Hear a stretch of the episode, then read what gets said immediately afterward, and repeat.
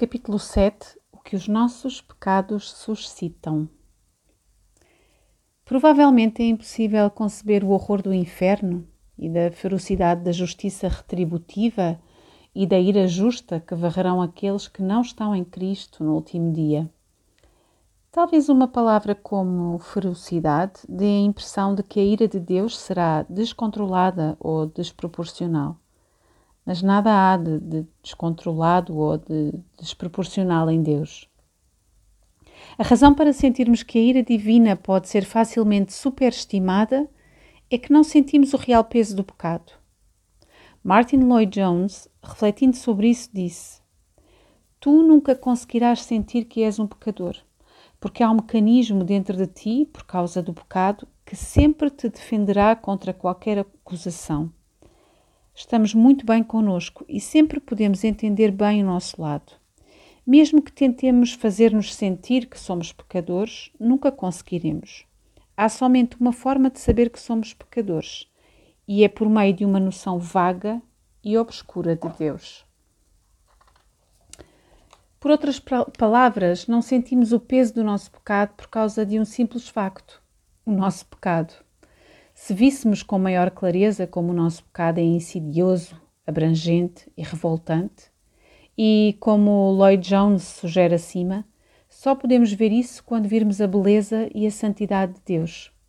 Saberíamos que o mal humano clama por um julgamento de proporções divinas mesmo alguém com uma profunda noção do amável coração de Cristo, como Thomas Goodwin, também não tem problema de afirmar que, se a sua ira contra o pecado for o fogo, então todos os foles terrenos ainda não poderiam deixar a fogueira quente o suficiente.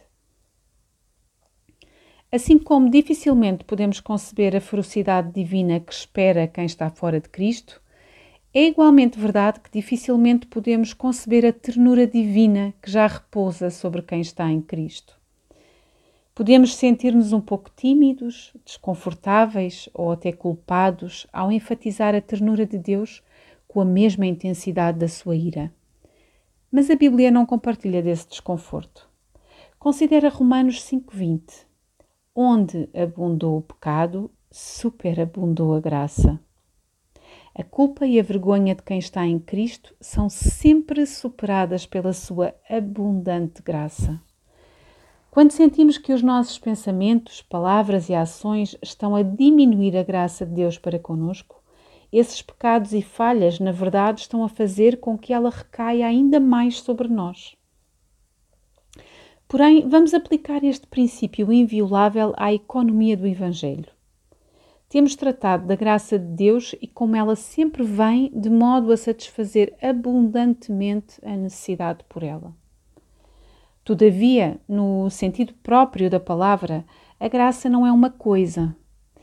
Isso é a postura da teologia católica romana, em que a graça é como se fosse um tesouro acumulado que pode ser acedido por vários meios cuidadosamente controlados. Mas a graça de Deus vir a nós é nada mais e nada menos que Jesus Cristo vir a nós.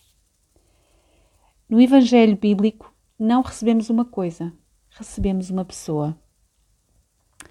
Vamos aprofundar esta ideia. O que recebemos quando recebemos a Cristo? Para ser mais preciso, se falamos da graça a ser extraída para encontrar o nosso pecado, mas vindo a nós somente no próprio Cristo, então deparamos-nos com um aspecto vital de quem Cristo é, um aspecto bíblico sobre o qual os puritanos amavam refletir.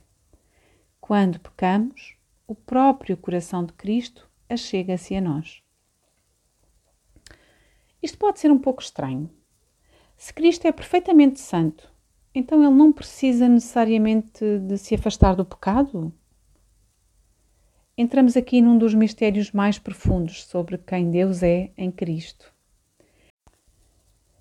Não somente a santidade e a pecaminosidade são mutuamente excludentes, mas Cristo, sendo perfeitamente santo, conhece e sente o horror e o peso do pecado mais profundamente que qualquer um de nós, pecadores. Assim como quanto mais puro for o coração de um homem, mais horrorizado ficará ele ao imaginar que o seu próximo será roubado ou ferido. Em contrapartida, quanto mais corrupto for o coração de alguém, menos afetado ele será pelos males ao redor. Continuemos a aplicar esta analogia. Assim como quanto mais puro for o coração, mais horrorizado ele estará diante do mal, da mesma forma ele se inclina naturalmente a ajudar, aliviar, proteger e confortar, enquanto um coração corrupto se omite com indiferença. É assim com Cristo. A sua santidade julga revoltante o mal, mais revoltante do que nós jamais sentiremos ser. Mas é exatamente essa santidade que inclina o seu coração a nos ajudar, a aliviar, a proteger e confortar. Novamente, precisamos aprender a crucial distinção entre quem não está em Cristo e quem está em Cristo. Para aqueles que não pertencem a Ele, o pecado suscita santa ira. Como poderia um Deus moralmente sério responder de outra forma? Mas para aqueles que pertencem a Ele, os pecados suscitam santo anseio, santo amor, santa ternura. No texto-chave sobre a santidade divina, em Isaías 6, essa santidade flui natural e imediatamente em perdão e misericórdia. Goodwin explica isso mesmo no fim do seu livro The Heart of Christ, com uma série de aplicações em conclusão. Ao concluir sobre as consolações e encorajamentos que são nossos porque Cristo sentador dos nossos pecados e sofrimentos, ele escreve assim: Há consolo por tais enfermidades na medida em que os nossos próprios pecados o comovem mais à piedade que à ira porque Ele sofre conosco debaixo das nossas enfermidades. E por enfermidades eu quero dizer pecados, bem como outras misérias.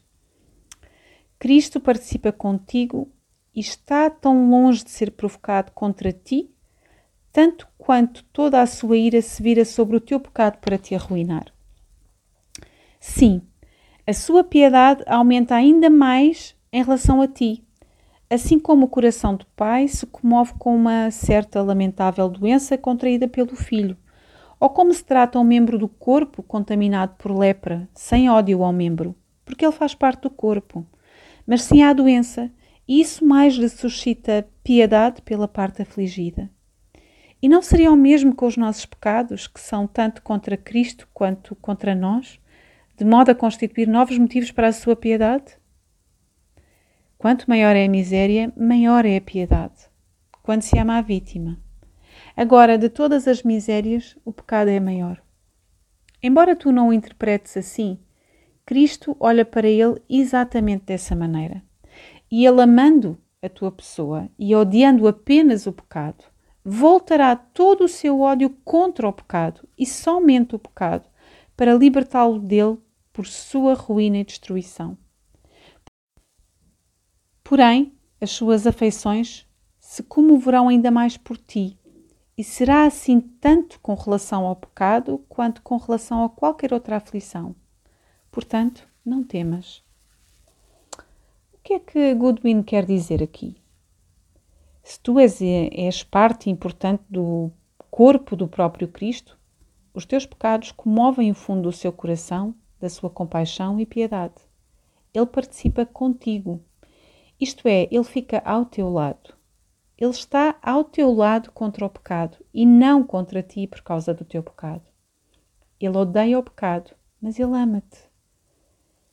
Segundo Goodwin, entendemos isto ao considerar o ódio de um pai contra uma terrível doença que aflige o seu filho. O pai odeia a doença ao mesmo tempo que ama o filho. De facto, em algum nível, a presença da doença aproxima ainda mais o seu coração do filho. Isto não significa ignorar o lado disciplinar do cuidado de Cristo pelo seu povo. A Bíblia ensina claramente que os nossos pecados suscitam a disciplina de Cristo.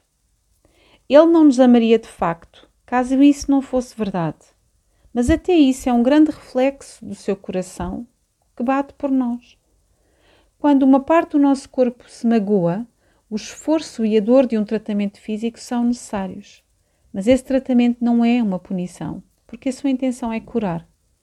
Ele foi escolhido para tratar aquele órgão. Vamos passar por uma série de textos do Antigo Testamento neste livro, mas consideremos um deles agora, já que combina vários temas tratados neste capítulo, levando-nos profundamente ao coração de Deus que assume forma concreta em Jesus. Lemos assim em Oséias 11: Porque o meu povo é inclinado a desviar-se de mim. Embora clamem ao Altíssimo, nenhum deles o exalta. Como te abandonaria, ó Efraim? Como te entregaria ao Israel? Como te faria como Admá ou como Zebuim? O meu coração se comove, as minhas compaixões despertam todas de uma vez. Não executarei o furor da minha ira. Não voltarei para destruir Efraim, porque eu sou Deus e não homem, o santo no meio de ti. Eu não chegarei com ira. Temos aqui todos os elementos tratados até agora neste capítulo. O povo de Deus, com todo o seu pecado em relação ao coração de Deus, com uma explícita afirmação da santidade de Deus. E qual é a conclusão do texto? A principal observação é a seguinte: justamente enquanto considera o pecado do seu povo, é que o coração de Deus os alcança em compaixão. Deus olha para o seu povo em toda a sua sujidade moral.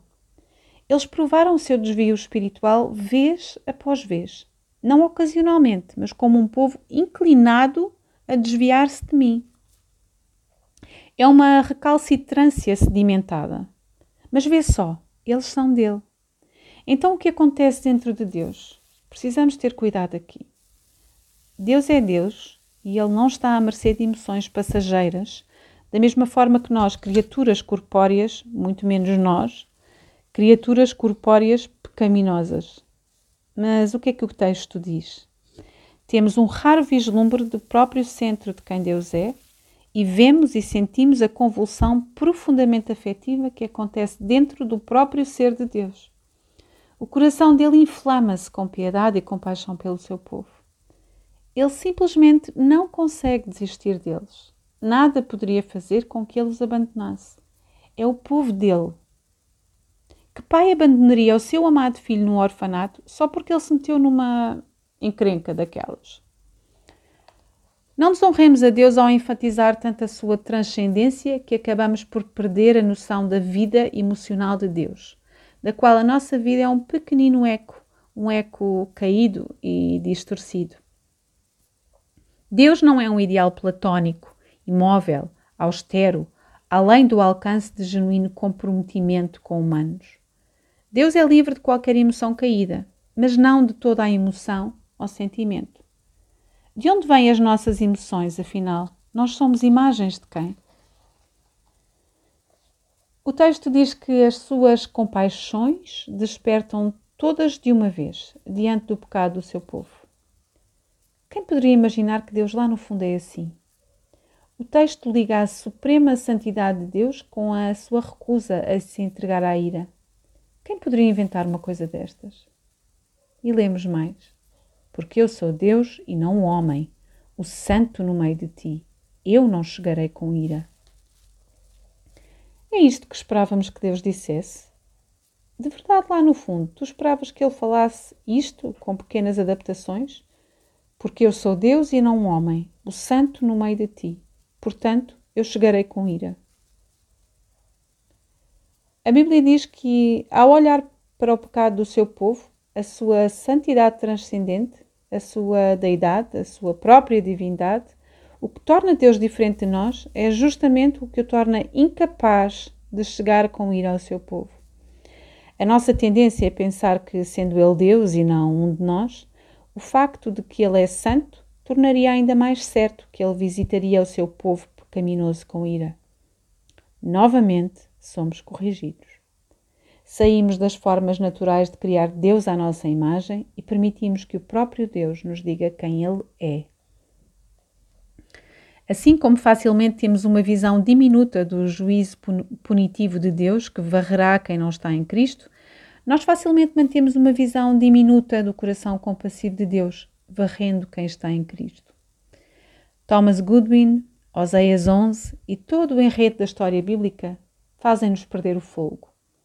Os pecados daqueles que pertencem a Deus abrem o dilúvio de compaixão que há no coração de Deus para nós. a represa rompe-se. Não é a nossa amabilidade que conquista o seu amor, é a nossa falta de amabilidade. Os nossos corações ofegam para acompanhar este raciocínio. Não é como o mundo ao nosso redor funciona. Não é como os nossos corações funcionam. Mas curvamos-nos em humilde submissão, deixando que Deus estabeleça os termos do seu amor por nós.